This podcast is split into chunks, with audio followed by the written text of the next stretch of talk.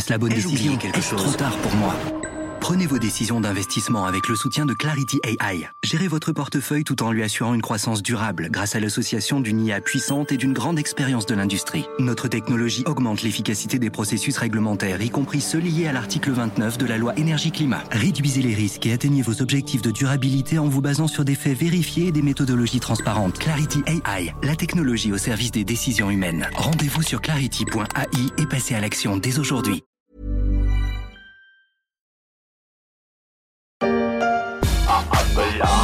Angie, jeder weiß, dass du eine Krücke bist. Dein Käfig voller Narren baut den ganzen Tag nur Mist. Ach so. Wenn die Kacke dampft, machst du dich gerne aus dem Staub. Tschüss. Chu Sangela, la chancelière allemande, va quitter la scène politique après 16 ans au plus haut sommet de l'État allemand. Un parcours exceptionnel pour celle qui a enchanté aussi les humoristes de l'émission Extra Dry sur la télévision publique NDR dans cette version très personnelle du Poker Face de Lady Gaga. Pokerface. L'Allemagne va maintenant devoir se trouver un nouveau capitaine pour affronter les multiples défis qui attendent la première puissance économique d'Europe. Ein neuer Captain muss her. Doch kaum auf der Brücke streiten die Kandidaten um den richtigen Kurs Richtung Neuland. Ich will ein Digitalisierungsministerium errichten. Wenn wir früher losgelegt hätten, wären wir auch weitergekommen. Da muss man jetzt die Reißleine ziehen. Nur Ersatzkapitän Kör weiß jetzt, wie die MSS Deutschland noch zu retten ist.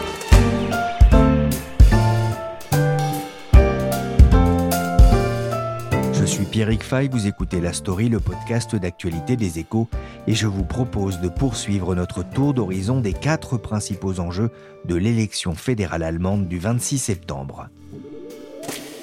Dans un précédent épisode de la story, j'ai discuté avec Ninon Renault, correspondante des échos en Allemagne. On avait parlé de la relance économique post-Covid et du dogme du zéro déficit allemand. On avait aussi évoqué la stratégie de l'Allemagne sur le chemin de la neutralité carbone, un chemin qui passait par l'abandon rapide du nucléaire dans un pays très consommateur d'énergie et très producteur de CO2. Dans ce deuxième épisode de la story, on va s'intéresser à deux autres défis importants pour le futur successeur d'Angela Merkel, la question des réfugiés et la place de l'Allemagne en Europe et dans le monde. Il était autrefois ministre des Communications en Afghanistan. En 2020, voyant la situation sécuritaire se dégrader dans son pays, il l'a quitté à présent installé en Allemagne, Sayed Sadat gagne aujourd'hui sa vie comme livreur à vélo de plats à emporter. C'est l'histoire d'un ministre afghan devenu livreur en Allemagne. On le voit dans ce reportage d'Euronews sur son vélo affublé d'une large veste orange. Un travail temporaire pour ce quinquagénaire, le temps de trouver un nouvel emploi. Depuis 2015, 210 000 Afghans ont demandé l'asile en Allemagne. C'est le deuxième groupe de migrants le plus important derrière les Syriens. La prise de Kaboul et la mainmise des talibans sur l'Afghanistan pourraient encore précipiter de nombreuses familles sur la voie de l'exil, un défi pour l'Europe, mais aussi pour l'Allemagne. Nathalie Steiver, vous êtes correspondante des échos en Allemagne. La question des réfugiés a-t-elle d'abord été un thème fort dans la campagne électorale en Allemagne? Eh bien, de manière très surprenante, pas du tout. C'est-à-dire qu'il y a quatre ans, c'était le grand thème euh, de campagne. Cette fois-ci, la question arrive tout à fait au deuxième plan. Selon un sondage de la semaine dernière, seulement 11% des Allemands pensent que l'immigration et les réfugiés sont le problème essentiel de l'Allemagne. Et en revanche, 40% pensent que c'est le climat. Donc c'est exactement une proportion inverse à celle de la dernière campagne électorale. Hein. Comment est-ce que vous expliquez cette inversion? Eh bien, d'abord parce que l'intégration des réfugiés a vraiment fonctionné. On peut dire comme euh, avait dit Angela Merkel en août 2015, Wir schaffen das, ça veut dire on y arrivera. Et effectivement, quatre ans plus tard, la moitié des demandeurs d'asile et des réfugiés qui peuvent travailler ont un emploi. Donc la moitié d'entre eux. Hein. Sachant aussi que beaucoup de ceux qui sont arrivés avaient moins de 25 ans. Donc ils sont dans le système de, formation allemand. Et là, les, quelque chose qui est très particulier à l'Allemagne, ce sont les réseaux caritatifs locaux, la structure économique locale a pris en charge les réfugiés. Hein. Ce qui fait que j'ai rencontré beaucoup de PME qui avaient des apprentis réfugiés auxquels euh, ils ont consacré énormément de temps. Le système d'apprentissage allemand dure trois ans. Donc, ces réfugiés sont accompagnés à l'intérieur des entreprises et ça a fonctionné. Donc ça, c'est un des points qui fait que die haben das geschafft, comme diraient les Allemands. Ils ont vraiment réussi. Le deuxième point, quand même, qu'il faut pas oublier, une partie des populations migrantes ont été retenues au-delà des frontières européennes depuis 2016. Euh, hein. Donc, au pic le plus fort, il y avait 745 euh, 000 demandes d'asile en Allemagne. Euh, c'est six fois moins aujourd'hui. Hein. Wir zusammen sind stärker als alleine. Wir zusammen können alles erreichen. Wir zusammen, nous ensemble, c'est le nom de l'initiative lancée en Allemagne pour intégrer les réfugiés.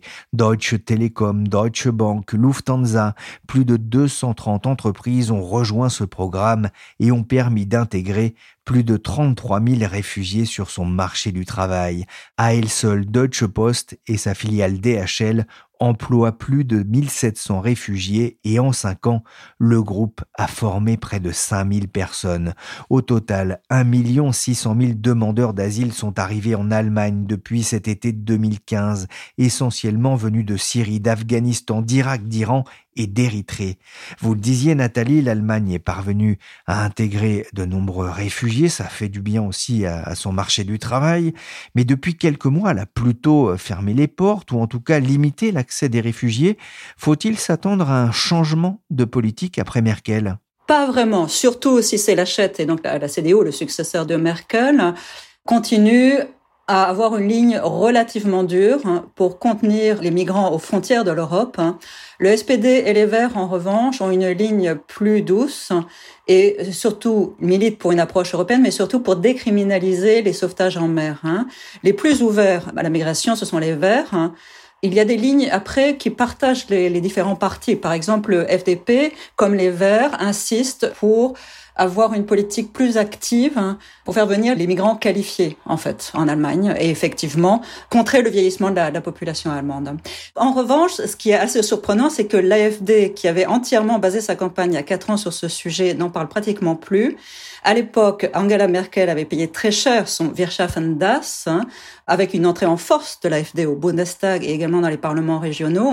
Aujourd'hui, leur ennemi, ce ne sont plus les réfugiés, ce sont les Verts, ce parti de l'interdiction. Un peu dans la ligne des Gilets jaunes français, ils misent tout sur ce parti vert qui veut empêcher l'utilisation des voitures et ça parle aussi dans les campagnes.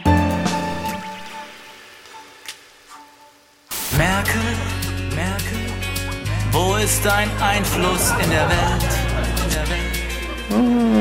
Macron hat Visionen, macht große Politik. On entend ici les humoristes de la chaîne NDR moquer le manque de dimension internationale d'Angela Merkel par rapport à son jeune voisin Emmanuel Macron.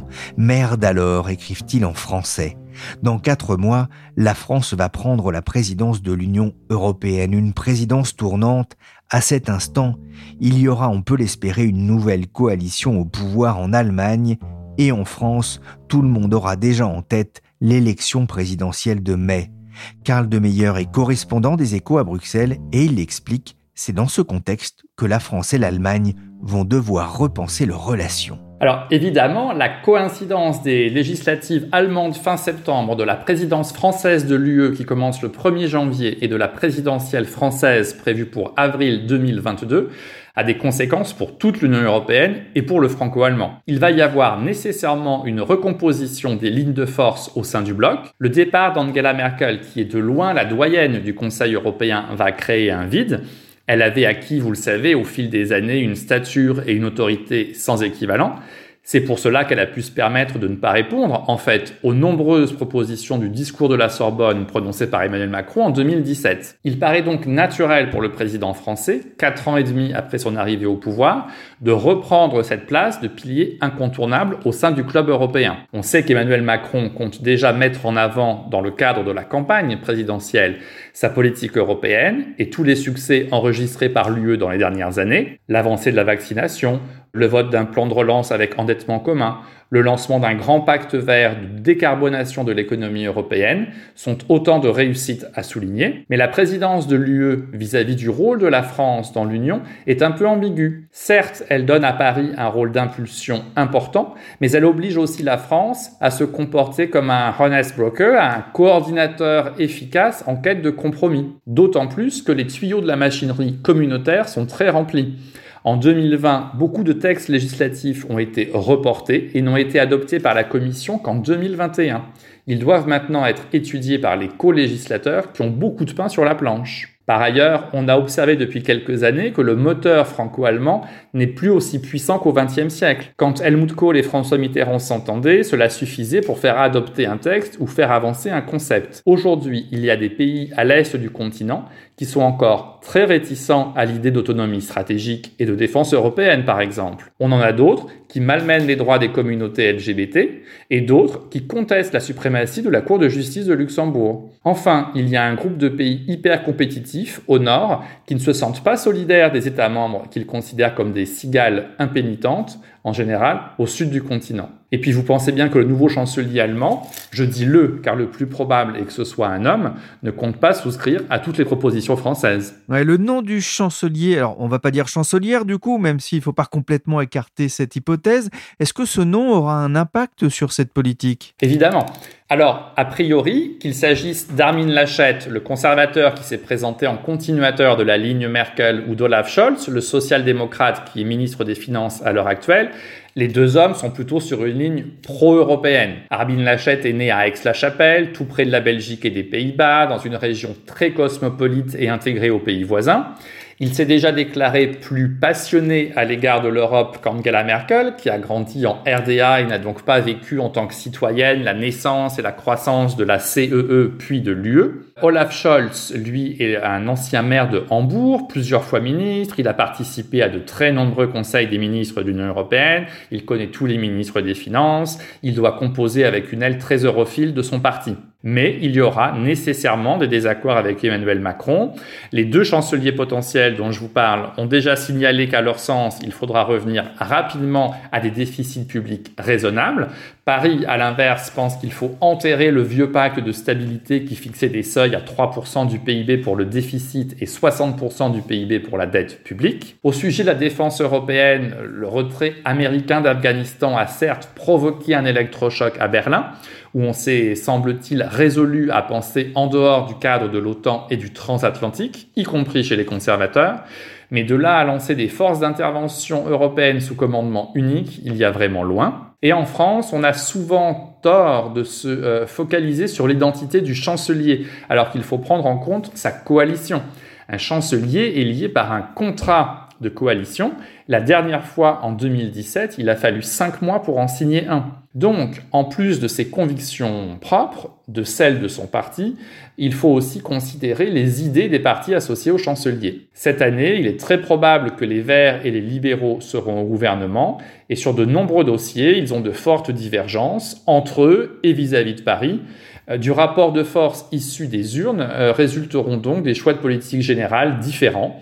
On sait que les Verts sont à des années-lumière de Paris sur la question du nucléaire, que la France veut faire reconnaître comme énergie verte, et les libéraux sont très attentifs aux équilibres budgétaires, méfiants sur la dépense publique. En résumé, il va y avoir une période de transition où les deux pays vont devoir se parler et trouver de nouvelles marques.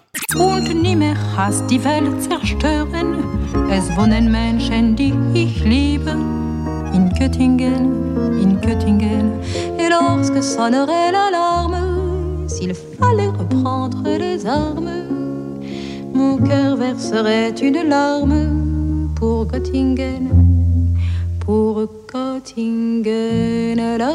Göttingen en allemand, l'hymne de la chanteuse Barbara en 1967 à la réconciliation franco-allemande. Le départ d'Angela Merkel après 16 ans va laisser un vide, même si les relations entre Mouti et les présidents français n'ont pas toujours été simples. Karl, il faut lire aussi la chronique de Dominique Moisy dans les échos sur la nouvelle angoisse du trop peu d'Allemagne.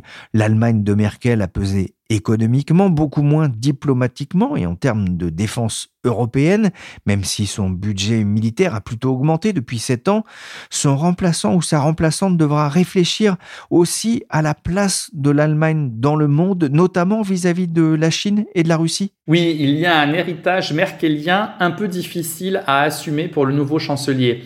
Angela Merkel a clairement fait passer les intérêts économiques de l'Allemagne en premier pendant ses 16 ans à la chancellerie. Vis-à-vis de la Chine, elle a toujours été dans une posture conciliante qui a pu irriter ses partenaires.